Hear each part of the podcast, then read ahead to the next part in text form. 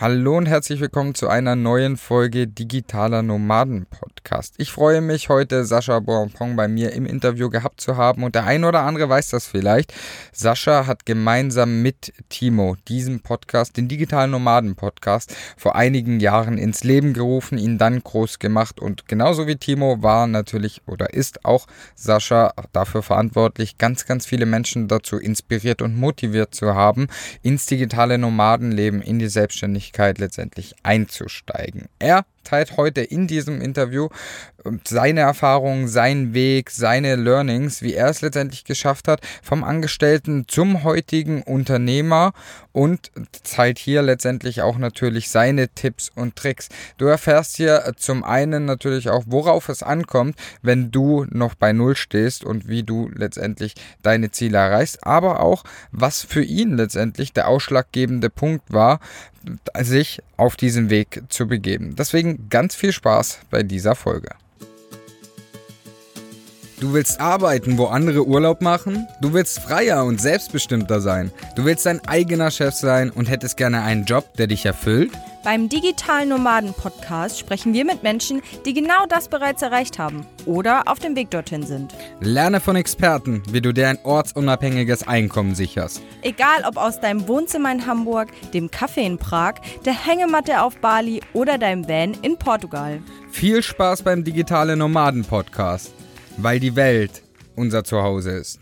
Sascha, ich freue mich riesig, dass ich dich heute hier im Interview haben darf. Wie geht's dir? Lohmann, es ist mir eine Ehre. Erstmal vielen, vielen Dank. Ich freue mich natürlich mal wieder heute beim Digitalen Nomaden Podcast zu Gast sein. Ich weiß gar nicht, wann ich das das letzte Mal gewesen bin, also wann ich ihn selber vielleicht auch das letzte Mal moderiert habe, wahrscheinlich zur letzten Folge. Die ist ja schon ein Weilchen her und umso schöner zu sehen, dass wir ja den Staffelstab an euch übergeben konnten und ich freue mich natürlich umso mehr dann zu sehen, was mich heute als Gast mal erwartet, weil ich habe immer gesagt, es ist viel einfacher, Podcast-Gast zu sein als Podcast-Moderator. Als Gast muss ich nur Fragen beantworten. Du hast die schwierigere Aufgabe hier. Du musst mich ja so ein bisschen leiten, aber ich denke, dass wir alles einfach durch ein Gespräch hier easy peasy hinbekommen und dann ist die Zeit sowieso schnell vergangen. Ja, ich glaube auch das Gute ist an der ganzen Sache, dass wir uns ja nicht erst äh, das erste Mal heute sehen, sondern dass wir auch schon das eine oder andere Mal miteinander gesprochen haben und wir auch schon gemerkt haben, okay, das könnte zwischenmenschlich auch einigermaßen passen und ich hoffe, dass ja genau und ich hoffe, dass dieser Vibe jetzt letztendlich auch hier übertragen wird. Ich habe schon angekündigt, Sascha, du warst früher hier beziehungsweise du hast auch gesagt, du hast diesen Interview damals zusammen mit Timo groß gemacht beziehungsweise auch ja geführt und heute machst du das ja nicht mehr. Was, wieso dein Weg dorthin aussah, das werden wir auf jeden Fall auch noch besprechen jetzt heute in, die, in, in diesem Podcast, in diesem Interview. Aber ja, lass uns mal ganz vorne anfangen, Sascha. Du warst bestimmt nicht immer Podcaster, hast nicht immer nur vom Podcasten gelebt und ja, du warst, kommst bestimmt auch aus einer anderen Situation. Magst du mal den Zuh Zuhörern hier erzählen, was du denn ursprünglich gemacht hast? Kommst du auch aus dem klassischen System oder war das bei dir 0 auf 100 Start? Zack, Unternehmer, fertig. Ende. Nein, nee, nee, ja, ich, würd, ich, ich wünschte fast, das wäre so, wobei, nee, stimmt gar nicht. Ich wünschte nicht, dass es so wäre. Ich komme nämlich aus einem ganz normalen Bereich. Ich habe ähm, 2005, glaube ich, meine erste Berufsausbildung begonnen und 2008 beendet. Ich bin ausgebildeter Fachinformatiker für Systemintegration. Das klingt sehr hochtrabend. Das war so einer der ersten IT-Berufe, die es damals gab. Das heißt, das war zu Zeiten, wo das Internet noch nicht so bunt war wie heute. Da hab, ich habe mich schon immer für Computer interessiert und für Internetsachen und dachte, okay, in dem Bereich will ich was machen. Und deswegen habe ich bei der Deutschen Telekom damals meine Ausbildung gemacht und äh, die vor genau jetzt 14 Jahren beendet. Das ist also schon ein Weilchen her. Und ähm, ja, war da eigentlich relativ glücklich, weil es war eine geile Zeit, würde ich auch genauso wieder machen.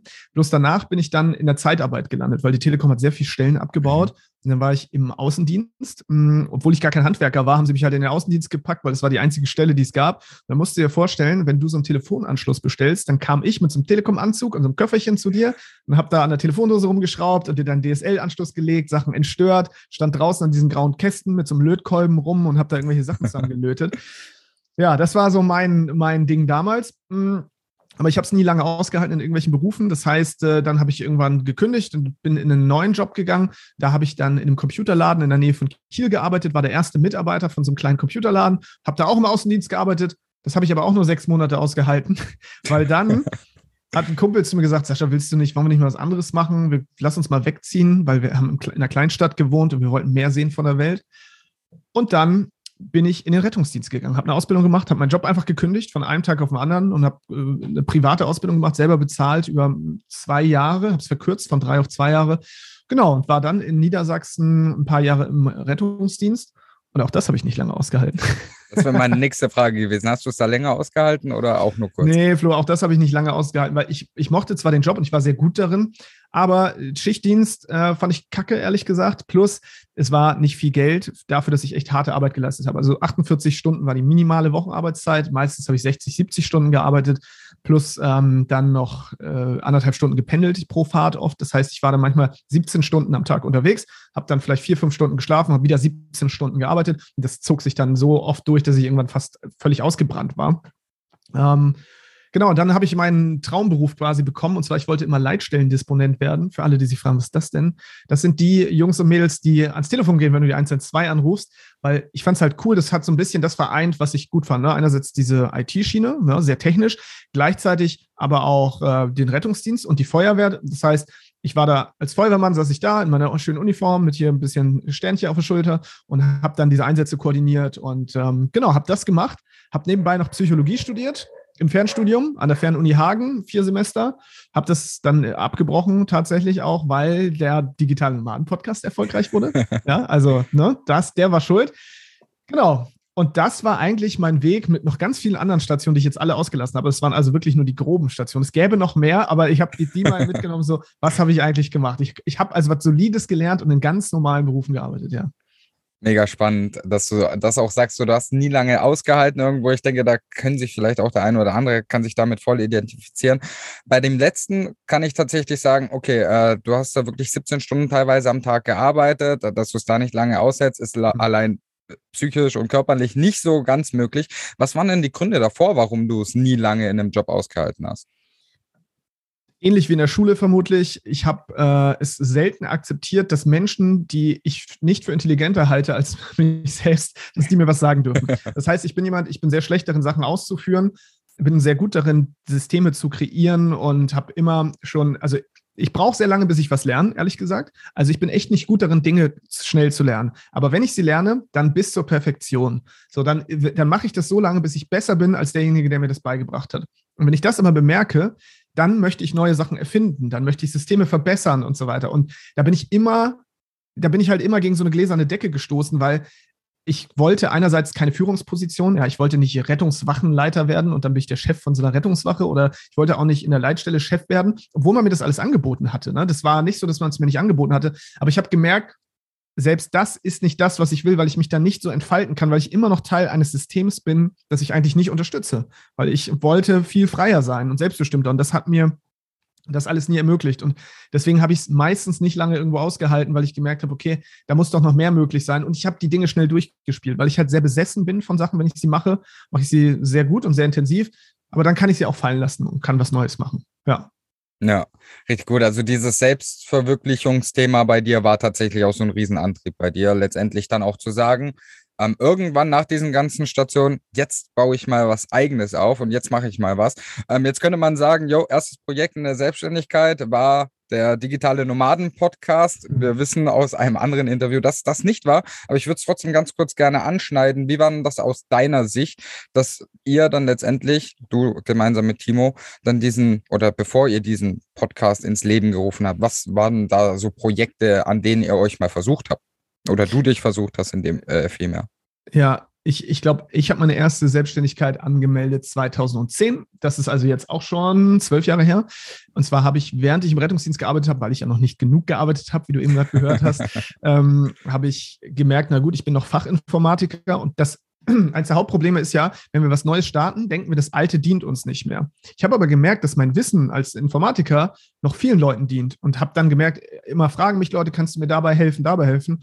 Da habe ich überlegt, na gut, warum sollte ich mich dann nicht einfach nebenberuflich selbstständig machen? Habe das gemacht und habe dann einfach auf eBay Kleinanzeigen geschrieben, äh, ja, sie brauchen Hilfe beim, beim PC, Drucker und sonst was und äh, habe dann für, ich weiß nicht, 10, 20 Euro die Stunde alten Omis und Opis quasi dabei geholfen, so ein bisschen ins Internet zu gehen, den Computer irgendwie wieder zum Laufen zu bekommen. Und das war meine erste nebenberufliche Selbstständigkeit 2010. Also das war so der erste Touchpoint. Aber das war jetzt nichts, was ich höher, höher skaliert hätte oder so.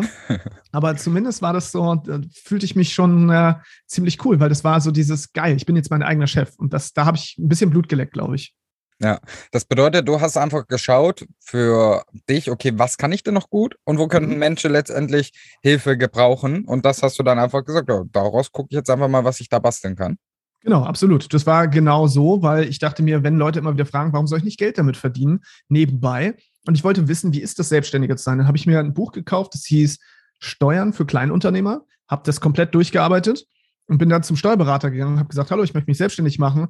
Ähm, und ich wollte fragen, ob ich jetzt einen Steuerberater brauche. Und dann hat er gesagt, na, wir gucken mal, wie viel Ahnung Sie haben. Und dann hat er mir am Ende gesagt, wissen Sie was, Herr Boampong, noch nie hat sich jemand hier hingesetzt und hatte so viel Ahnung von Steuern, Sie brauchen keinen Steuerberater. Mhm. Dann habe ich gesagt, oh, okay. Auch da wieder völlig besessen gewesen, gesagt, ich will, wenn ich selbstständig werde, gehört es zu meinem Handwerkszeug, auch Steuern und dieses ganze Thema zu verstehen. Und da habe ich mich da reingearbeitet und war dann gefühlt, zumindest in diesem Kleinunternehmerbereich, konntest du mir konntest du mir nicht viel vormachen, was Steuern angeht. Gefühlt schon so ein halber Steuerberater. Mega, richtig gut. Also das, das auch diesen Ehrgeiz zu sehen, okay, da gibt es was. Äh, mhm. das, Sascha kriegt das äh, in die, zwischen die Finger sozusagen und dann saugt er das erstmal auf. Richtig gut. Das ist, glaube ich, eine richtig gute Eigenschaft, die dich ja auch heute dorthin gebracht hat, wo du bist. Wie gesagt, da kommen wir nachher nochmal drauf an. Das war jetzt aber dann ja noch so ein bisschen ortsgebunden, das Ganze. Das mhm. bedeutet, du bist vor Ort zu Menschen gegangen. Das war ja noch nicht dieses dieser Traum vom Ortsunabhängigen, oder? Nee. Der kam, ich würde sagen, ein Jahr später ungefähr. Das heißt, da bin ich auch das erste Mal mit diesen ganzen Themen wie Persönlichkeitsentwicklung und so in Berührung gekommen. Es musste 2011 gewesen sein, das heißt auch schon ein paar Jährchen jetzt her. Da habe ich dann äh, das erste Mal gemerkt, oh wow, es gibt da, gibt da Möglichkeiten, sich mit so Sachen wie NLP zu beschäftigen, also neurolinguistisches Programmieren, so ein Konzept dafür, wie man mit anderen, aber auch mit sich selbst kommuniziert. Und da bin ich so ein bisschen mehr in diese Welt gekommen und da habe ich gemerkt, dass ich mich schon immer eigentlich für das Thema Kommunikation sehr stark interessiere. Und dann ist mir klar geworden, ah, selbst mit meinem elften Lebensjahr schon war das was, was ich mega, mega spannend fand, weil ich habe damals mit meinem Vater war ich in Hamburg am Bahnhof und dort gibt es ja diese Zeitschriftenläden und da habe ich ein Buch über Hypnose gekauft, ja, mit elf Jahren. So, völlig, völlig verrückt, von einem Psychologen geschrieben, das Buch. Völlig fachchinesisch, aber auch das damals schon durchgearbeitet, weil ich das so spannend fand, dass man mit Hilfe von Worten die Realität von Menschen verändern kann. Und das hat mir dann äh, wahrscheinlich schon damals diesen Einstieg in die Persönlichkeitsentwicklung gegeben, weil ich schon früh gemerkt habe, meine Worte haben oft mehr Einfluss gehabt als meine Taten. Das habe ich im Rettungsdienst gemerkt. Ja, ich brauchte nicht die große Medizin, die hatten wir zwar auch, ja, aber ich habe gemerkt, dass ich mit meinen Worten sehr viel verändern konnte. Und das wiederum hat dann dazu geführt, dass ich in diese Welt kam der Persönlichkeitsentwicklung. Und da ein paar Jahre später, ich würde sagen drei, vier Jahre später, 2014 ungefähr, habe ich dann gehört, es gibt sowas wie digitales Nomadentum. Und da war ich dann angefixt und dachte, oh mein Gott, das will ich. Interessanterweise, was ich an der Stelle dazu sagen muss, obwohl ich nie der große Reisefreund war. Ich bin bis ja. dahin nicht viel rumgekommen, ehrlich gesagt. Aber ich fand es spannend und dachte, das ist ja geil. Ja. Also war es bei dir auch gar nicht so dieser Antrieb, so, boah, ich will jetzt in dem Van, wie ich jetzt zum Beispiel sitze, auf einmal durch Europa touren, sondern bei dir war es einfach dieses, es wäre cool, das zu können, aber es muss jetzt nicht unbedingt. War das bei dir eher dieser Auslöser? Ja, genau. Es war mehr dieses, ich will die Freiheit haben, wenn ich wollte. Ich muss mhm. es aber tatsächlich nicht, weil ich hatte auch noch viel zu viel Angst. Reisen war für mich bis dahin, ja gut, ich buche mir irgendwo ein Hotel und so ein All-Inclusive-Ding-Paket im Reisebüro so ungefähr oder vielleicht bei L-Tour online und dann ist die Reise durchorganisiert. Ich war bis dahin noch nicht reisen. Ich habe ja nur mhm. gearbeitet mein Leben lang. Und es war für mich auch okay. Ich hatte, ich kannte gar nicht das Konzept, dass man nach der Schule reisen geht oder so. A, hatten wir nicht das Geld, dass meine Eltern mir sagen konnten, hey, geh da mal irgendwo hin. Aber es gab ja auch Alternativen wie Work and Travel oder so, aber das kannte ich nicht, weil ich einfach immer nur gearbeitet habe. Und dann war das Konzept, dass man ortsunabhängig sein kann, für mich so interessant. Dann dachte ich, okay, wenn ich wollte, könnte ich. Und dann musste ich ja langsam erstmal reisen lernen. Das habe ich also sehr spät in meinem ja. Leben erst gelernt. Ähm, erst Ende, Mitte, Ende 20, würde ich sagen, bin ich wirklich zum Reisen gekommen. Okay, das bedeutet, du hast dann die, das mitbekommen, hey, es gibt da sowas wie digitales Nomadentum, ortsunabhängiges Arbeiten und dann hast du dich auf den Weg gemacht. Das, wie, wie sahen dann deine ersten Schritte aus? Konsumphase, würde ich sagen. Ich habe alles aufgesaugt, aufgesogen, was es damals gab. Es gab nicht viel. Man muss sagen, die ersten digitalen Nummern, ich kenne die noch alle persönlich und die Namen, weil das waren sehr, sehr wenige und das waren richtige Superstars. Und da war es noch nicht, Instagram war da noch nicht, sondern die hatten Blogs. Das heißt, ja. du hast Blogs von denen gelesen, vielleicht schon Podcasts, manche hatten Podcasts und dann gab es auch schon die DNX, die Digitale Nomadenkonferenz. Das heißt, da habe ich den Markus Meurer und der Philly Hagarten, die das gegründet haben, denen gefolgt und die hatten dann diese Leute auch alle zu Gast. Dann habe ich Matthew Mockridge damals angehört. Ich weiß nicht, ob du mhm. den auch kennst. Ja. Smart Entrepreneur Radio hieß sein Podcast. Da waren auch super viele Unternehmer drin. Und dann habe ich gemerkt, ah, okay, um digitaler Nomade zu werden, muss ich anscheinend irgendwas mit Selbstständigkeit oder Unternehmertum machen. Und dann fand ich das fast spannender eigentlich als die eigentliche Ortsunabhängigkeit, denn ich habe gespürt, dass es mir total Spaß macht, aus dem Nichts wieder Dinge zu erschaffen, wieder Systeme zu bauen, wieder Produkte zu entwerfen, was auch immer. Und da bin ich dann voll reingegangen, habe wirklich nichts an, mehr anderes gemacht und nichts anderes mehr konsumiert als das. Ich habe kein Fernsehen mehr geguckt. Ich habe gesagt, okay, ich höre auf, das, äh, Fernsehen zu schauen. Jede freie Sekunde, ich habe, egal ob ich gerade dusche oder ob ich pendle, ich höre mir einen Podcast dazu an, um alles darüber zu lernen. Ich habe mein Auto die Automobiluniversität genannt, weil ich drei Stunden gependelt bin am Tag. Ich war so happy, wenn ich im Stau war, weil dann konnte ich noch mehr Podcasts dazu hören. Und ich habe gesagt, ich mache das so lange, bis ich alles weiß über das Thema digitales Nomadentum und ortsunabhängiges Arbeiten. Ja, und das war ja aber dann diese Konsumphase, ist ja gut, die hat jeder, die, die bekommt jeder. Am, am Anfang ist das ja auch richtig wichtig, mal sich so einen Eindruck über alles zu verschaffen und ganz viel mitzunehmen und äh, zu konsumieren. Das, ich glaube, diese Phase hat jeder letztendlich mal ja. gehabt. Aber man muss ja auch ehrlich sagen, das reine Konsumieren am Ende des Tages sorgt ja nicht dafür, dass du letztendlich auch digitaler Nomade, Selbstständiger, in dem, in dem Moment war es ja dein Anspruch oder dein Ziel, selbstständiger zu werden, gar nicht mehr so digitaler Nomade oder, oder was? Also so will ich das richtig verstanden ich, ich, ich, hätte wahrscheinlich nicht mal richtig den Unterschied erklären können zu dem ja. Zeitpunkt, weil das alles noch so weit weg war. Es war mehr der Traum, ne? Also dieses ja. typische, krass, da sind Menschen, die verdienen ihr Geld und passives Einkommen fand ich spannend. So, die haben dann alle davon geschrieben, ich kann schlafen oder am Strand liegen und währenddessen Geld verdienen. Das war ein ja. Konzept, das kannte ich bis dahin nicht. Und dann habe ich Bücher gelesen wie Robert Kiyosaki, Rich Dad, Poor Dad, wo ich verstanden habe, es gibt einen Unterschied zwischen angestellt, selbstständig, Unternehmer und Investor. Das heißt, ich musste auch erstmal diese ganze finanzielle Bildung nachholen. Aber all das, wie gesagt, Konsumphase hat mir nicht viel ja. gebracht, außer dass ich immer mehr wusste, okay, ich will das. Dann musste ich erst Timo kennenlernen. Timo Eckert, ich meine, der hat es ja wahrscheinlich auch schon lang und breit hier erzählt im Interview, weiß ich nicht, ob das welches jetzt auch vorher rauskommt, äh, dass wir uns dann auf diesem Seminar für Persönlichkeitsentwicklung erstmal kennenlernen mussten und beide gemerkt haben, dass wir schon Konsumenten waren. Also zwei Schwämme, die vollgesogen waren, haben sich getroffen, um sich gegenseitig auszubringen. Was für ein schönes Bild. ähm, Sehr genau. schön verbildlich, Sascha. Danke. ja, genau. Und da, da, da ging es dann eigentlich los, dass wir das erste Mal gesagt haben, wir müssen jetzt die Seiten wechseln, weil es gibt nichts Schlimmeres, meiner Meinung nach, als wenn du nur auf der Konsumentenseite bist, weil du produzierst ja in der Zeit nichts. Außerdem wirst du auch nicht wahrgenommen. Du kannst nicht in diese Welt. Wie soll dich einer ernst nehmen, der digitaler Nomade ist oder der online selbstständig ist, wenn du immer nur sagst, ja, hallo, ich würde das auch gern machen. Wir, Timo und ich waren dann auch auf so Meetups, ja, das heißt, da sind wir hingegangen zu irgendwelchen Stammtischen, da waren unsere Star-digitalen Nomaden, die wir alle gefeiert haben. Wir konnten aber überhaupt nichts dazu beitragen, weil wir hatten ja noch nichts produziert. Ja, wir sind so, ja, wir finden das toll. Aber ab dem Moment, wo wir den digitale Nomaden-Podcast dann irgendwann gegründet haben, da waren wir auf Augenhöhe. Da haben die gesagt, ah ja, ihr seid ja auch Content Creator wie wir. Ja. Und schon wurden wir aufgenommen in diese Welt und waren dann auf einmal ganz anders. Und ähm, ja, das war, das war das Wichtigste, einmal zu sagen, vom Konsumenten zum Produzenten zu werden. Ja, richtig wichtiger Schritt. Und dann hast du, und dann kam der digitale Nomaden-Podcast und ich glaube, das ist auch, was ganz viele unterschätzen. Ähm, man muss ja nicht immer das riesen, riesen Ding letztendlich machen, sondern einfach mal anfangen, die ersten Schritte zu gehen, wie es ihr ja letztendlich auch gemacht habt. Ähm, da gehen wir jetzt auch gleich nochmal in die Entstehungsgeschichte auf, aus deiner Sicht ein. Aber ihr habt das ja auch Step by Step gemacht. Ihr habt einen ersten kleinen Schritt gemacht, habt gesagt, okay, mhm. jetzt digitaler Nomaden-Podcast. Aber das war ja wahrscheinlich auch nicht so, dass ihr da direkt eine Million von Hörern erreicht habt.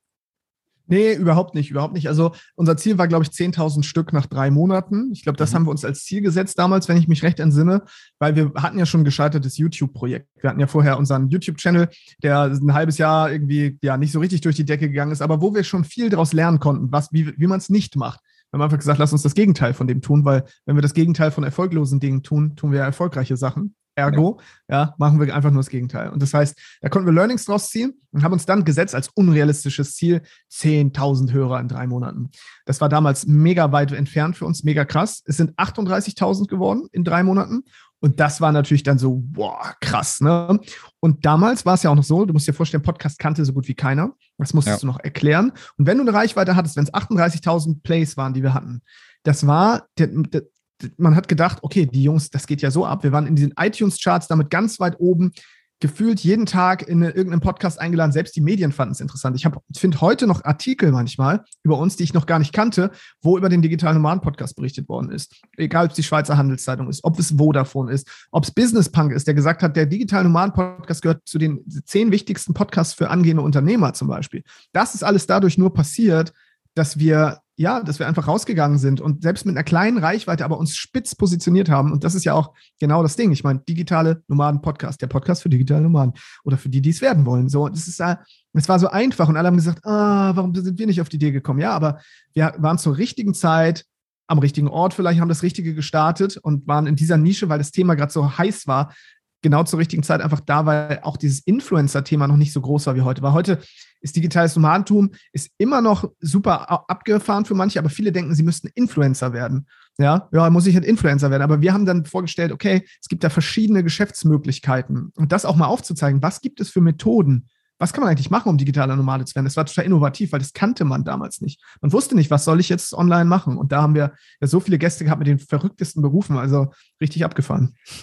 Ja, ihr habt da auch immer eine riesenbreite Masse ja auch vorgestellt. Wie gesagt, einfach mal zu inspirieren, die Leute zu inspirieren, sie auch mot zu motivieren und denen einfach mal klar zu machen, hey, das ist möglich und das könntest du auch tun. Oder wenn du darauf einfach gar keine Lust hast, dann mach von mir aus Z. Das bedeutet, ihr habt dann diesen digitalen Nomaden-Podcast ja auch mit Interviews gefüllt, ihr habt dann andere Leute auch eingeladen, habt verschiedene Experten reingeholt, habt dann da auch über 300 Folgen letztendlich gemacht.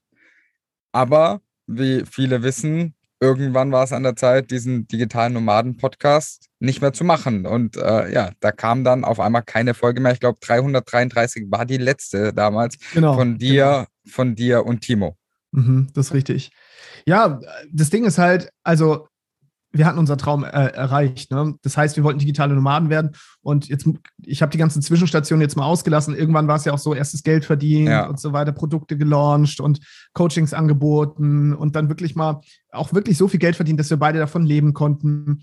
Und für uns war das digitale Nomadentum dann eigentlich nur noch, ja, ich meine es nicht despektierlich, aber es war das Abfallprodukt unseres Unternehmertums. Das heißt, wir fanden Unternehmertum geil, wir fanden es cool, Sachen zu gründen und wir haben halt gemerkt, dass wir selber, dass das nicht mehr das Thema ist, über das wir den ganzen Tag sprechen wollen, weil wir das gar nicht, wir haben es auch gar nicht so genutzt. Ja, viele haben uns immer gefragt, wo wart ihr denn, wo auf in welchen Ländern? Und ja gut, dann konnten Timo und ich sagen, gut, wir waren mal in Spanien, Portugal, Thailand, Indonesien. Ich glaube, das waren die einzigen, die wir zusammen mit der typische digitale Nomade, den stellt man sich ein bisschen mehr Reisender vor. Und das waren wir gar nicht. Und deswegen haben wir gesagt, okay, lass uns mal überlegen, vielleicht müssen wir ein neues Projekt wieder gründen, wo wir dann über andere Dinge sprechen, weil eigentlich sind wir gar nicht die digitalen Nomaden. So ja. wie ihr, ihr seid im Van unterwegs. So, das ist was völlig anderes. Wären wir das gewesen, wäre das deutlich authentischer noch gewesen. Aber ich meine, ich habe dann schon, keine Ahnung, äh, habe ich schon hier gewohnt auf dem Land? Nee, noch nicht aber trotzdem in Hamburg feste Wohnung und so weiter, Auto gehabt, äh, an einem Standort gewesen.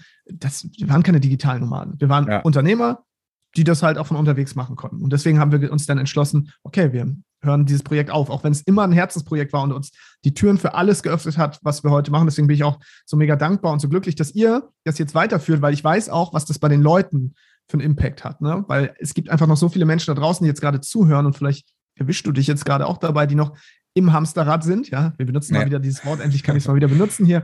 Im Hamsterrad sind sich fragen, was kann ich machen? Wie kann ich da rauskommen? Wie kann ich mein eigener Chef, meine eigene Chefin werden? Von überall aus arbeiten, Geld verdienen. Und dafür braucht es ein Sprachrohr. Und das gibt es gar nicht. Und ich finde es cool, dass ihr dieses Vakuum wieder füllt, weil ja, wenn man denkt, ich muss jetzt Influencer werden, wenn es das Einzige ist, ja gut, das mag einen bestimmten Menschentyp geben, für den ist das was und der mag das auch. Aber es gibt auch viele, die sagen, das will ich vielleicht gar nicht. Und einfach dann zu sagen, wir haben hier auch andere Möglichkeiten, um von überall aus sein Geld zu verdienen. Und auch diesen, überhaupt zu verstehen, dass man nicht alleine ist mit diesem Gedanken. Dass es noch andere Menschen gibt, die mehr vom Leben wollen, als morgens äh, im Dunkeln zur Arbeit zu fahren und abends im Dunkeln zurückzufahren und zwischendrin mit Menschen an einem Platz zu sitzen, an dem sie nicht gerne sind, um Geld zu verdienen, was sie nicht brauchen, ja, um, um Dinge zu kaufen, die sie eigentlich auch nicht brauchen, um Menschen zu beeindrucken, die sie nicht mögen. So. Ja, voll spannend, diese, dieser Prozess dann auch zu sehen, wo ihr gesagt habt, okay, wir haben es dann irgendwann erreicht. Und da wäre ich jetzt auch nochmal so ein bisschen drauf eingegangen, gerne für die Leute so, jetzt ist es ja nicht so, dass man rein mit einem Podcast Geld verdient. Das ist ja nicht, dass äh, da jetzt jemand kommt und sagt, ach cool, äh, Sascha, Timo, ihr habt da jetzt eine Folge eingesprochen, hier äh, eure 100 Euro, die wir euch versprochen haben. Ist, wäre natürlich cool, ist so, ist so der Traum und die Wunschvorstellung, aber war ja jetzt letztendlich nicht mhm. so. Was war denn so der erste Schritt für euch? Was, mit was habt ihr denn das erste Mal euer eigenes Geld verdient? Glaub, also online mit dem Podcast.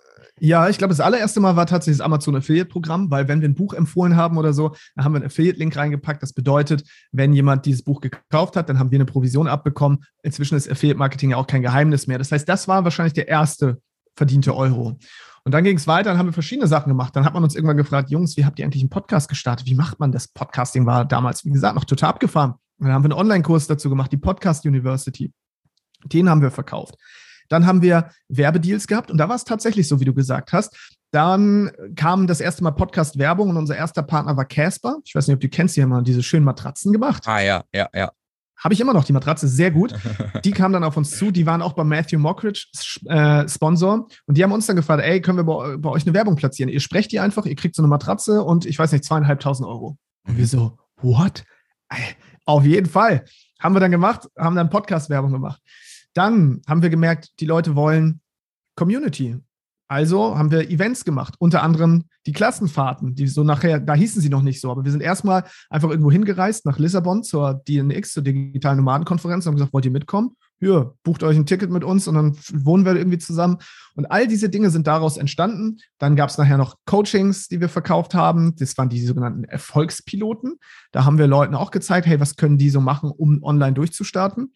Und das Freiheitspaket als wahrscheinlich größtes Produkt, ne? die größte On Sammlung an Online-Kursen und E-Books, um selbst online durchzustarten. Und das alles waren dann Produkte. Und ich wette, ich habe noch ganz viele vergessen, weil da waren noch viele andere Sachen zwischendrin, mit denen wir Geld verdient haben. Aber es hat sich so Step by Step einfach entwickelt. Und mhm. ja, dann ist es ein ernstzunehmendes Unternehmen geworden irgendwann, wo wir auch unsere eigenen Freunde und Familienmitglieder teilweise einstellen konnten. Und ja, richtig spannend, diesen Prozess zu sehen. Aber wie war denn das jetzt für euch? Also, ich meine, das sind, es ist ja jetzt nichts, wo man dann sagt, ja, okay, Erfolgspiloten, das ist jetzt einfach mal da, sondern wie seid mhm. ihr über die, auf diese Ideen überhaupt gekommen? Letztendlich eure Klassenfahrten, ähm, für alle, die nicht wissen, was das ist, die Klassenfahrten ist quasi ähm, ein gemeinschaftlicher Ausflug über eine Woche, wo man sich mit Gleichgesinnten austauscht und äh, wirklich mit Menschen zusammen wohnt und letztendlich auch das gleiche Ziel verfolgt, die das Ziel haben oder hatten zu dem Zeitpunkt, ein digitaler Nomade zu werden. Das mhm. war ja aber nicht einfach da. Wir seid nie auf diese Ideen gekommen. Vielleicht auch, um den Zuhörern mal so ein paar Denkanstöße auch zu geben, wie man letztendlich auf solche Ideen kommen kann, die dann nachher erfolgreich werden. Das Lustige ist, du musst ja keine großen Ideen haben, weil du machst einfach das, was nachgefragt wird. Wenn Leute immer zu dir kommen und sagen, ja, ich würde auch gerne mal, oh, ich hätte so gern jemanden wie dich oder wie Timo oder wie die anderen, die wir irgendwo hier auf einem Meetup kennengelernt haben, weil wir haben auch kostenlos in Hamburg einfach Meetups veranstaltet. Oh, wenn wir das mal eine Woche hätten, wenn wir das mal länger machen können, ich mich mit denen austauschen könnte, weil die sind teilweise, wir hatten Leute, die sind aus Nürnberg angereist, ja, um nach Hamburg zu kommen, nur für so ein zwei Stunden, drei Stunden Meetup, sind dann wieder zurückgefahren, weil die einfach nicht diese Community haben. Das heißt, es war für uns intuitiv das Richtige, dass wir sagen, wir müssen irgendwas schaffen, wo wir diese Menschen längerfristig miteinander vernetzen können. Und daraus, das heißt, immer aus dem Need, aus dem Bedarf, aus der Nachfrage sind unsere Produkte entstanden. Wir haben uns nicht hingesetzt und überlegt, oh, was könnten wir jetzt mal machen, sondern immer, was wollen die Leute wissen? Die wollen wissen, wie man einen Podcast startet. Wir haben es am Anfang kostenlos am Telefon den Leuten erklärt. Ja, irgendwann haben wir, hatten wir keine Lust, 24 Mal dasselbe zu erzählen und dafür kein Geld zu verdienen, also machen wir einen Online-Kurs draus. Die Leute wollen Meetups, aber länger, ja, also machen wir unsere Klassenfahrten. Die Leute wollen Online-Kurse haben, aber wir selbst haben keine Expertise äh, in dem Bereich, kennen, haben aber ein riesen Netzwerk. Lass uns doch aus dem Netzwerk einen Online-Kurs-Bundle machen. Und so ist das alles mhm. völlig organisch entstanden, ohne dass wir die großen Erfinder waren für irgendwas, ja. Richtig gut. Also das bedeutet, ihr habt immer darauf gehört, okay, was möchten denn die Leute? Das bedeutet, ähm, die wichtigste Fähigkeit, die ihr euch eigentlich angeeignet habt in dem Zeitraum war zuhören, richtig? Zuhören. Zuhören, genau. Zuhören und Probleme lösen, würde ich sagen. Und äh, Michael Assauer sagt das so gut, das ist auch ein Unternehmer, ein guter Freund von uns, der sagt, Windows of Opportunity erkennen. Also es gibt so Fenster von Gelegenheiten. Es gibt so ein kurzes Zeitfenster, in dem ist gerade eine Gelegenheit da. Und die meisten Menschen erkennen nicht, dass jetzt gerade eine Gelegenheit ist. Die sagen, ah, oh, man müsste mal, könnte man nur, ach, das wäre schön. Aber Unternehmer und Unternehmerinnen, die sagen, ah ja, ich erkenne, da ist jetzt gerade eine Gelegenheit und ich gehe da jetzt rein und erschaffe eine Lösung dafür. Das heißt, dass die wichtigste Metafähigkeit ist eigentlich, erkenne überhaupt erstmal, dass da eine Gelegenheit ist und dann löse sie gemeinsam, also löse dieses Problem, was Menschen haben, gemeinsam mit den Menschen, die das Problem ja gerade haben und erschaffe quasi aus dem Dialog heraus ein Produkt. Wir haben das Dialogprodukt irgendwann genannt, weil wir so all unsere Produkte erschaffen haben. Ja, Flo, was ist denn gerade dein Problem? Das und das. Was brauchst du? Okay, das und das bräuchte ich. Okay, was, wie viel würdest du dafür ausgeben? So und so. Okay, cool. Dann würdest du das kaufen? Ja oder nein? Ja. Dann bitte das Geld. Und schon haben wir aus dem Dialog ein Produkt erschaffen, ohne dass wir uns hinsetzen mussten und das große Brainstorming anfangen mussten. Ja, hat ja, also hat ja auch einen riesen, riesen Vorteil, das, was du hier jetzt gerade ansprichst, dass man halt nicht erst monatelang grübelt, ein Konzept überlegt, 320 Videos aufnimmt, die nachher in irgendeine Akademie wirft oder einen Online-Kurs gestaltet und dann will's nachher keiner, sondern man bekommt direkt echtes Feedback von Menschen, die dir gegenüber sind und deswegen einfach mit den Menschen zu sprechen, macht natürlich durchaus unfassbar viel Sinn. War das denn so auch euer Erfolgs Ding in Anführungsstrichen, dass ihr gesagt habt, okay, wir, wir produzieren nichts oder musstet ihr das auch erst lernen für euch selber? Hm, beides. Wir haben es, also einerseits ist es organisch entstanden, wie ich gesagt habe, aus der Nachfrage der Community. Gleichzeitig dachten wir natürlich auch, wir wären schlauer als der Markt und dachten, jetzt setzen wir uns mal hin und entwickeln mal Produkte. Das heißt, es gab auch richtig viele Fails zwischendrin. Das sieht man nämlich nicht. Natürlich haben wir auch Produkte und Dienstleistungen entwickelt, die keine Sau haben wollte, weil wir nicht gefragt haben, sondern wir dachten uns, ah, was könnten die Leute brauchen? Was könnten wir jetzt denen mal Schönes basteln? So. Und dann haben wir das gemacht, monatelang, wochenlang. Und dann, hey, hier ist es. Und keiner wollte es haben. So. Ja. Aber was es halt braucht, ist ein hungriger Markt. Ne? Du kannst natürlich, kannst du sagen, ich mache eine Currywurstbude auf und stelle mich jetzt hier irgendwo in mein Dorf zum Beispiel mit 1000 Einwohnern. Da wirst du vermutlich nicht von überleben. Aber wenn du eine Currywurstbude in einem Stadion, in einem Fußballstadion aufstellst, und es ist nicht gerade eine Pandemie, ja, dann wirst du richtig Geld verdienen, weil da ist ein hungriger Markt. Da kann die Currywurst 6 Euro kosten. Das ist völlig egal. Der hungrige Markt, den zu finden, das ist eigentlich, dann kannst du nicht verlieren. Und diesen Fehler zu machen, zu meinen, es braucht keinen hungrigen Markt, sondern ich weiß ganz genau, was die Leute brauchen. Das ist der größte Fehler. Und damit sind wir immer gescheitert. Es gab nicht ein Projekt, wo wir etwas erschaffen haben, was die Leute nicht wollten, was erfolgreich war. Daraus haben wir dann gelernt. Richtig spannend. Und alle, die jetzt hier zuhören, können sich das natürlich auch mitnehmen und dann zu sagen, okay, ich frage jetzt erst einmal nach, bevor ich dort Wochen, Monate, vielleicht manchmal auch jahrelang in irgendeine Produktion gehe oder irgendwas versuche zu erschaffen. Und ja, richtig guter Tipp, den du hier auch mitgibst. Jetzt war es dann so, ihr habt, du hast dann gesagt, der Schritt war dann, wir haben das erste Geld verdient, wir haben das erstmal ein bisschen mehr Geld verdient, dann konntet ihr Vollzeit davon leben und dann war die Zeit letztendlich, den digitalen Nomaden-Podcast so ein bisschen auf Eis zu legen, hast du vorher schon erwähnt, weil du und Timo das jetzt nicht so gelebt habt, wie eigentlich normalerweise mhm. ein digitaler Nomade lebt. Was kam denn dann für alle, die dich jetzt vielleicht noch nicht so, so, ja. so kennen? Also was kam dann als nächstes Projekt? Als nächstes kam äh, Mission Homeoffice. Das heißt, die Pandemie kam dann nämlich. Und die Pandemie hat uns gezeigt, Unternehmen können etwas nicht, was wir gut können. Und das ist Remote-Arbeiten im Team. Wir sind seit Tag eins komplette Remote-Company mit allen Mitarbeitern. Keiner muss irgendwo an den Arbeitsplatz, auch wenn es zwischendurch ein Büro gab. Wir sind seit Tag eins papierlos. Das heißt, wir waren schon immer papierlos und remote. Das konnten Firmen aber noch nicht. Und erst als die Pandemie kam, haben sie den Need dann entdeckt und da haben wir gemerkt, okay, lass uns, lass uns auch da mal reingehen und den Firmen das beibringen. Und auch da wieder den Fehler gemacht. Wir dachten, sie bräuchten das. Wir dachten, geil, wenn die jetzt von uns lernen, wie man Projektmanagement macht, wie man remote kommuniziert und so, die werden uns ja, ne, die werden uns die Bude einrennen. Das ist aber leider nicht passiert. Denn erstens wollten wir gar nicht mit Firmen zusammenarbeiten, weil viele Firmen sind veraltet, stocksteif, super konservativ und dann ja, dann haben wir aber trotzdem versucht, da Coachings zu verkaufen und haben tatsächlich auch Kunden gefunden. Aber die Ergebnisse waren schlecht. Die haben es meistens nicht umgesetzt, weil die wollten es eigentlich gar nicht. Die mussten es, weil die Pandemie jetzt da war, aber das war nicht aus dem Herzen heraus. Die waren überhaupt nicht so locker wie jetzt zum Beispiel hier der typische Zuhörer vom Digitale Nomaden Podcast, weil ey, ganz ehrlich, wenn man so einen Podcast hört, ist man open-minded, man hat irgendwie Bock auf mehr. Und wir haben uns an sehr konservative, eher alte, steife Unternehmen gewandt und das hat uns auch nicht glücklich gemacht. Und da haben wir dann gemerkt, okay, nach ein paar Monaten, das Projekt stampfen wir auch ein. Obwohl wir dachten, ey, die Welt braucht das jetzt gerade und es braucht sie auch immer noch. Und ich glaube auch, es funktioniert. Andere haben es auch gezeigt, dass es funktioniert, aber es resoniert überhaupt nicht mit unserer Herzensmission. Und das war dann das nächste Projekt. Ja, das ist dann aber auch relativ schnell haben wir das wieder beendet. So, das gibt es heute nicht mehr.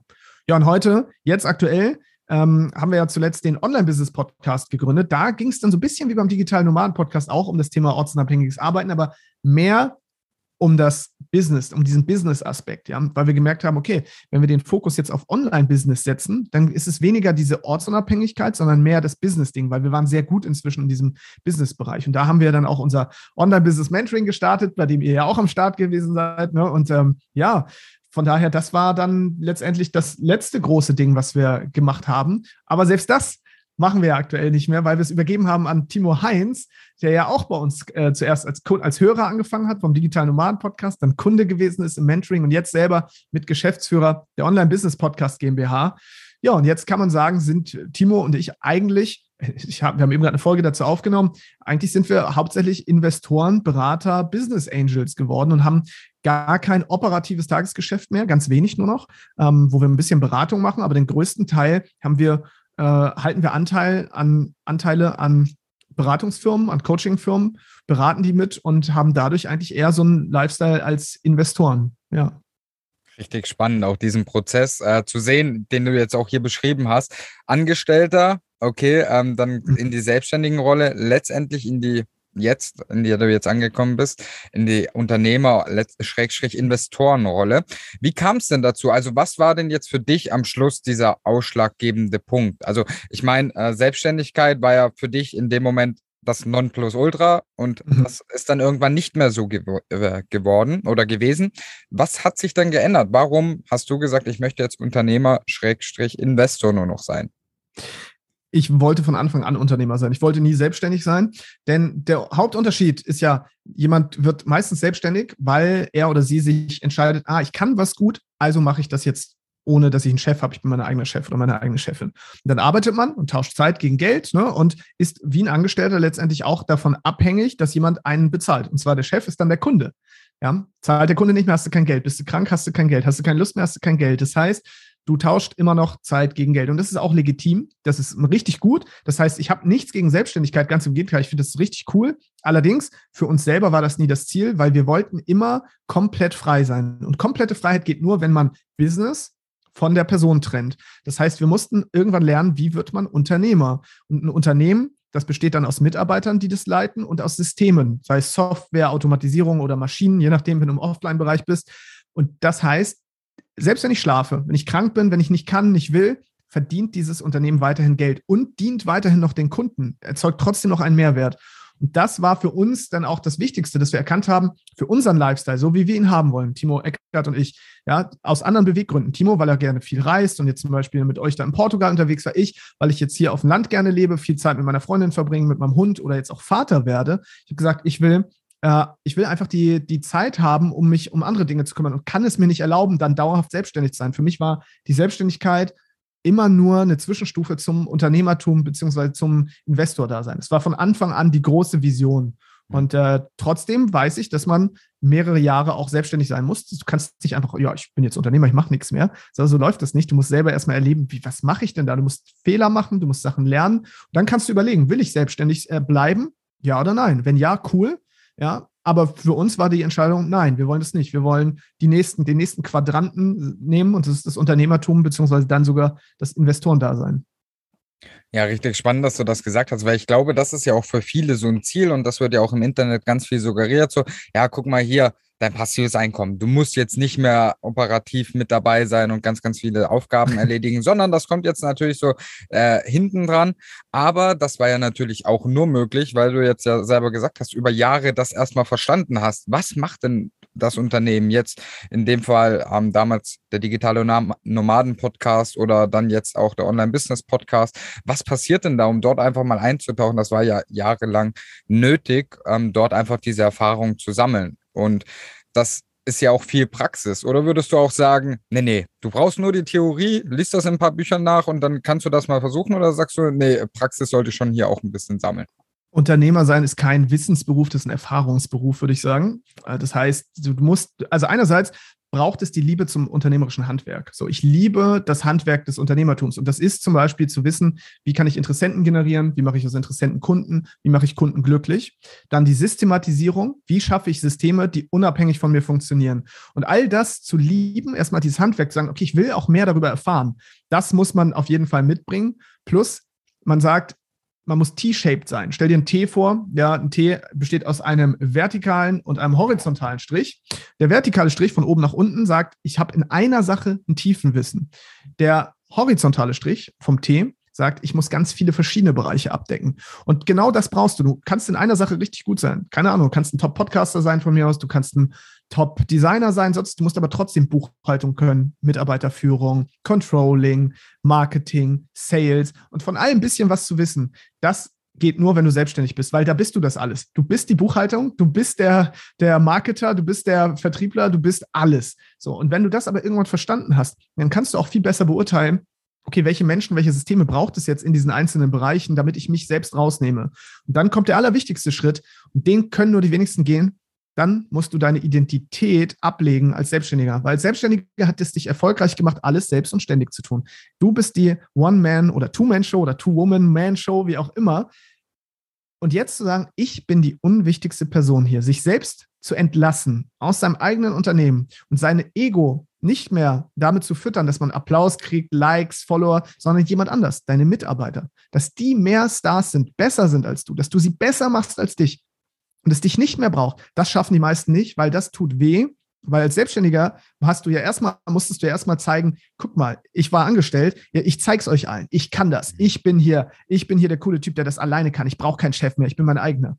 Und als Unternehmer musst du jetzt aber sagen, ja, guck mal, ich habe jetzt wieder Leute, die arbeiten für mich, und zwar Angestellte. Das heißt, das, was du selber verteufelt hast, das Angestellten-Dasein, ja, weil du bist ja jetzt der coole Selbstständige, Angestellte sind ja alle so doof, ja, die musst du jetzt aber anstellen, logischerweise, weil nur die können dir überhaupt helfen. Das heißt, du musst auch wieder checken, Angestellte sind nicht doof und Angestellten-Dasein ist auch nicht scheiße, sondern diese Menschen helfen dir, deine Vision als Unternehmer wirklich nachher in die Tat umzusetzen. Und jetzt das abzulegen, das fällt vielen sehr, sehr schwer, weil wie gesagt, du warst ja bis dahin eigentlich die treibende Kraft. Und jetzt braucht es dich nicht mehr. Das heißt, du stehst morgens auf, das Konto ist voll, es wird noch voller, ohne dass du was dafür tust. A, was fängst du mit deinem Leben an? B, woher beziehst du jetzt dein, dein Ego?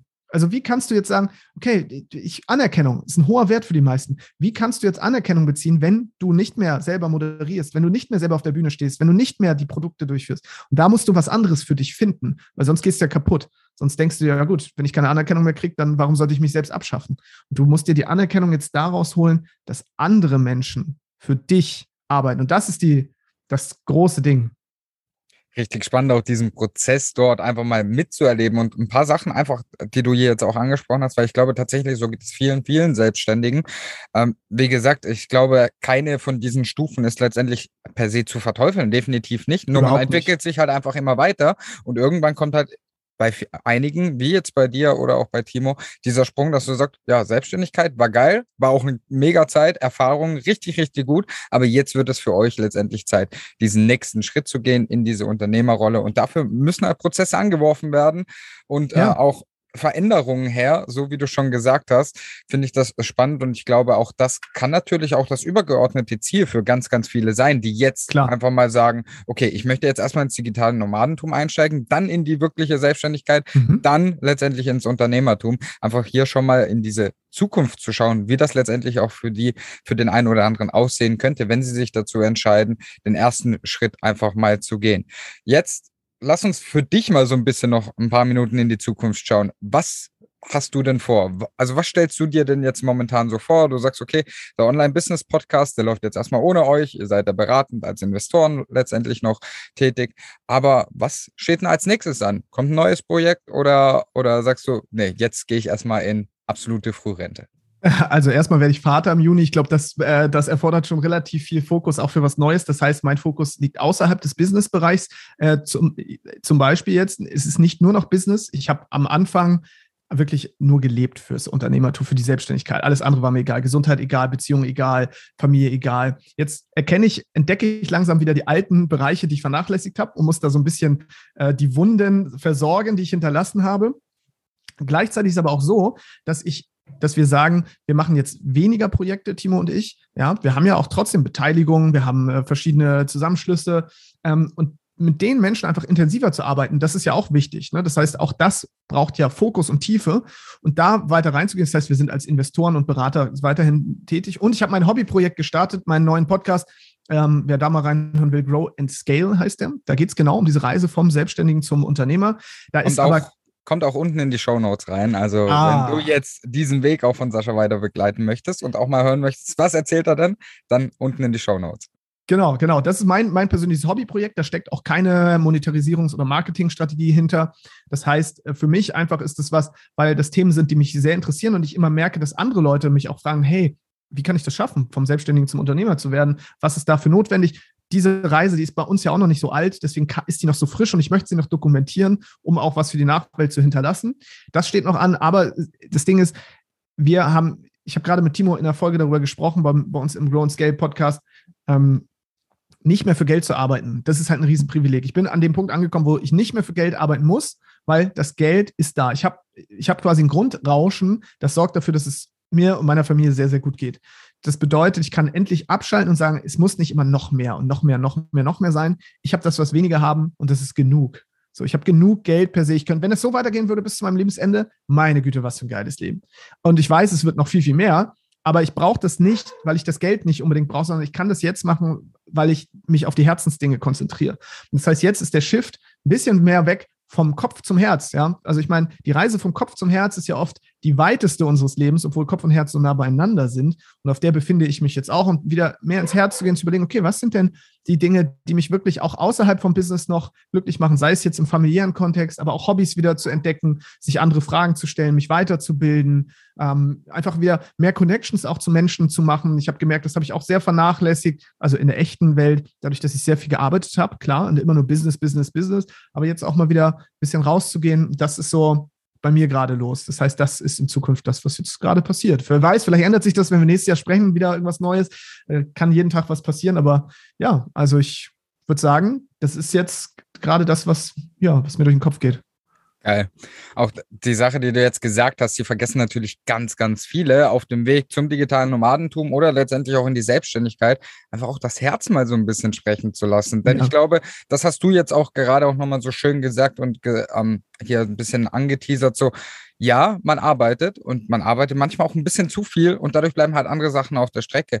Und da ist es halt, ähm, im Angestelltenverhältnis spricht man ganz oft von Work-Life-Balance. Darauf musst du achten. Aber sobald du ins digitale Nomadentum rutscht oder auch in die Selbstständigkeit, ja, dann äh, ist das auf einmal irgendwie weg. Da achtet dann auf einmal keiner mehr drauf. Und ich glaube, das ist so dieser Balanceakt, der, den du jetzt für dich jetzt wieder suchst. Jetzt eben für dich war eben der Exit jetzt einfach in die Unternehmerrolle zu gehen, in die Beraterrolle zu gehen und aber auch für alle, die das jetzt hören und auch vielleicht langfristig überlegen oder auch kurzfristig, ja, ich möchte jetzt Selbstständigkeit, vernachlässige auch andere Sachen nicht. Da gehört genauso Familie, Kontakte, Hobbys, gehört alles mit dazu, auch wenn du auf einmal selbstständig bist oder als digitaler Nomade irgendwann um die Welt reist. Und du musst ja auch du musst ja auch kein High-Performer-Selbstständiger sein, sondern du kannst auch sagen, ey, vielleicht reicht es mir, wenn ich drei, vier, 5.000 Euro im Monat verdiene, weil alle sagen mir, ja, du musst fünfstellig und bla bla bla. Aber was ist, wenn du mit drei, 4.000 Euro und ich sag mal wenig Arbeit doch ein gutes Auskommen hast, müssen es dann wirklich die 10.000 Euro sein. Du kannst die 10.000 Euro gerne verdienen, aber es kann sein, dass du dafür bestimmte Bereiche vernachlässigst. Und bist du bereit, das zu tun oder sagst du auch mal, nö, auch 3.000 Euro sind zum Beispiel genug, was ja mega geil ist. Ich meine, überleg mal, wie geil das ist, wenn du 3.000 Euro verdienst im Monat dafür machen kannst, was du willst. Das würde ich immer wieder wählen, anstatt 20.000 Euro im Monat zu verdienen, aber dafür im Dauerhassel zu sein und irgendwie den Kopf nicht mehr frei zu haben. Das heißt, auch da wieder vom Lifestyle rückwärts zu denken, was ich mache. Nicht einfach nur immer Gas zu geben, um noch mehr Geld zu verdienen, weil ich, wir waren auch in dieser Falle. Immer noch mehr Geld, noch mehr Geld, noch mehr Geld. Dann hatten wir so viel Geld, aber wir waren trotzdem unglücklich. Ich saß mit Timo auf Bali, ja, und Timo hat mich angeguckt und hat gesagt, Sascha, ich will nach Hause. So, ihn hat alles genervt. Das Essen nervt, äh, das Wetter nervt, alles nervt. Dabei hatten wir alles. Das Konto war voll. Wir waren auf Bali zusammen. Ich habe meinen 30. Geburtstag auf Bali äh, gefeiert, barfuß am Strand äh, getanzt unterm Vollmond mit 50 Leuten, die Timo da eingeladen hat. Es war alles eigentlich traumhaft. Und trotzdem würde ich sagen, war das jetzt nicht die glücklichste Zeit meines Lebens, weil ja, wir hatten nichts mehr. So, wenn du nur für das Arbeiten lebst, dann vergisst du auch, was, für was du sonst noch da bist. Und das darfst du niemals, niemals, niemals aus den Augen verlieren. Es sei denn, du sagst, ist mir egal, ich gebe jetzt ein paar Jahre Gas, ich kann das hinten anstellen und du bist bereit, diese Opfer zu bringen. Aber dann musst du sie, ein paar Jahre später musst du halt auch dafür bezahlen und musst dann gucken, dass du diese Lebensbereiche wieder in die Balance bringst. Und es kann sein, dass es dann bei manchen Dingen zu spät ist, dass du Menschen verloren hast, enttäuscht hast oder auch deine Gesundheit vernachlässigt hast. Deswegen, auch als Selbstständiger darf man sehr schön auf eine Balance achten. Ja, das definitiv. Es gibt ja auch dieses Lebensrat, dass man sich immer mal wieder zu, zu Rate suchen sollte. Letztendlich, das ist ja, okay, wie steht es um dein Business, wie steht es um deine Gesundheit, wie steht es um deine Beziehung oder auch letztendlich die Inspiration, dass du auch dich selber weiterentwickelst und dort einfach mal jeden Monat zu überlegen, okay, was habe ich jetzt diesen Monat gemacht? Wovon würde ich gern ein bisschen mehr haben, damit letztendlich dieses Lebensrad in diesen vier Bereichen auch letztendlich ausgefüllt ist und auch gleichmäßig ist und nicht hier irgendwie ja. anfängt, unrund zu werden. Weil das kann man sich ja vorstellen, letztendlich wie an einem Auto. Wenn du da halt mit einem unrunden Reifen fährst, so, dann geht es eine Zeit lang gut, aber irgendwann schlägt das auf die Achse und dann irgendwann mal mit 120 auf der Autobahn mit einem unrunden äh, Reifen, unrund laufenden Reifen, hat vielleicht der eine oder andere schon mal erlebt, fühlt sich nicht so angenehm an. Und genau das Gleiche wird es letztendlich auch, wenn dein Lebensrad natürlich nicht im Einklang ist und rund läuft. Mega spannend, Sascha, yes. dass du das ja alles geteilt hast. Jetzt ähm, war dein Weg, ja, sehr erfolgreich, würde ich jetzt mal so als Außenbetrachtender sagen. Und viele denken sich bestimmt auch, boah, der Sascha, ja klar, der Sascha, der hat das ja geschafft. Ist ja mhm. logisch. Mhm. Damals, 2014, da, da war, war ja alles so leicht. da war das ja einfach alles einfach und easy und ja, war ja noch nicht so. Was ist dein Tipp, wenn jetzt jemand sagt, ich möchte auch langfristig diesen Weg gehen, aber ich stehe noch komplett bei Null, ich möchte erstmal alle Stufen durchlaufen. Was ist dein Nummer eins Tipp für alle? Boah, der Nummer eins Tipp, das ist natürlich jetzt eine schwierige, das ist tatsächlich eine schwierige Frage. Aber mein Nummer eins Tipp ist letztendlich, das habe ich bei mir selbst gemerkt, was hat dazu geführt, dass ich da bin, wo ich heute bin. Ich habe nie daran gezweifelt, ehrlich gesagt. Das ist das Ding. Also es gab Momente, die hart waren. Ja, es gab viele Tiefschläge, es gab viele Momente, wo ich dachte, oh mein Gott. Aber die Vision zu haben, egal ob du jetzt gerade die Skills hast, das heißt, hab dein Warum und hab von mir auch das Was. Ja, was, warum will ich das machen und was will ich eigentlich machen? Und selbst wenn du das nicht hast, das Warum reicht. Aber das Was und das Wie, die, das kommt auch mit der Zeit. Aber wenn du dein Leben schon mal ausrichtest an diesem ultimativen Ziel und dir das entweder als Kalendereintrag machst oder du malst es dir auf als Vision Board oder was auch immer, und auch darüber sprichst. Ja, viele sagen ja, sprich nicht darüber, ja, sprich bloß nicht mit deinem Umfeld, Umfeld darüber. Ich spreche darüber, so wie ich in meinem aktuellen Podcast auch darüber gesprochen habe, dass ich gesagt habe, ich möchte Deutschlands erster Podcast werden, der ein Spotify Original wird. Völlig, völliger Blödsinn, würden viele jetzt sagen, aber ich spreche darüber. Ich erzähle das einfach jedem Menschen. Und das heißt, wenn ich diese, äh, diese Vision raustrage und vielen Leuten davon erzähle, dann beweise ich mir selber auch immer wieder, es ist mir ernst, ich meine das ernst und irgendwann hören es die richtigen Leute. Wenn du das immer wieder erzählst, auch den richtigen Leuten irgendwann, die sagen dann, ah ja, ich habe einen Job für dich oder ah, ich kenne da jemanden und die connecten dich. Aber wenn du mit deiner Vision nicht rausgehst und das immer nur in dich reinfrisst, dann kommst du nicht weiter. Du brauchst andere Menschen dazu. Ich brauchte Timo dazu. Ohne Timo wäre ich nicht da, wo ich heute bin. Und den hätte ich auch nicht kennengelernt, hätte ich nicht über die Mission, über die Vision gesprochen. Wir haben uns auf dem Seminar kennengelernt und ich habe ihm erzählt, du, ich möchte irgendwie ortsunabhängig sein. Und dann hat er gesagt, echt, ich auch. Und dann habe ich gesagt, ich lese die Bücher. Und er so, krass, ich auch. Lass uns mal was zusammen machen. Das heißt, mein Nummer eins Tipp ist, sprich darüber, zweifel nicht dran, hab ein ganz klares Ziel, ja, also nicht was du machst, sondern warum möchtest du das machen? Wie soll dein Leben aussehen? Wie ist dein perfekter Tag? Und dann, wenn du das hast, dann ist es so ein bisschen der Nordstern. Du weißt dann zwar nicht den genauen Weg dahin, aber du hast irgendwo dieses helle Licht, was scheint. In die Richtung willst du. Und zwischendurch musst du überbrücken, du musst Flüsse vielleicht durchschwimmen, du musst über Berge, du wirst zwischendurch in Schneesturm, in Regensturm kommen, in Sonnenschein, aber irgendwann kommst du da an. Du musst halt nur in diese Richtung gehen. Du kennst aber trotzdem nicht den genauen Weg. Aber ja, wer seinen Hafen nicht kennt, dem ist kein Wind der richtige. Das heißt, du musst wissen, was dein Zielhafen ist und dann weißt du auch, in welche Richtung du gehen kannst. Geil. Danke dafür, Sascha. Richtig gut. Das, das wird Menschen sicherlich auch zum Nachdenken einmal bringen. Denn so wie du sagst, so, es gibt ja auch diesen ganz bekannten Spruch, viele Wege führen nach Rom. Wie du nachher dorthin kommst, ist ja ganz egal. Hauptsache, du weißt erstmal, wo dein persönliches Rom ist. Sascha, ich danke dir für dieses Interview und auch an mein, von meiner Stelle nochmal vielen lieben Dank, dass wir hier in eure Fußstapfen treten dürfen. Und das bedeutet uns natürlich auch ganz, ganz viel. Hat mir unfassbar viel Spaß gemacht.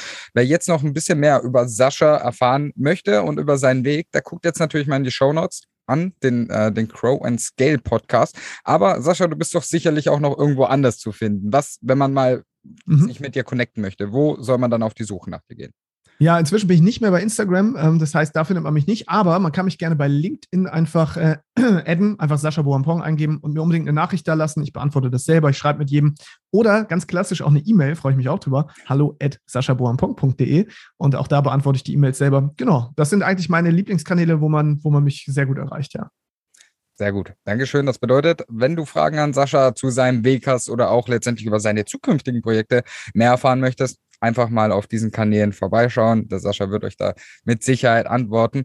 Ich möchte mich nochmal bedanken für dieses Interview. Sehr viel Input, sehr viel Mehrwert, auch deine Reise hier einfach mal mitzuerleben.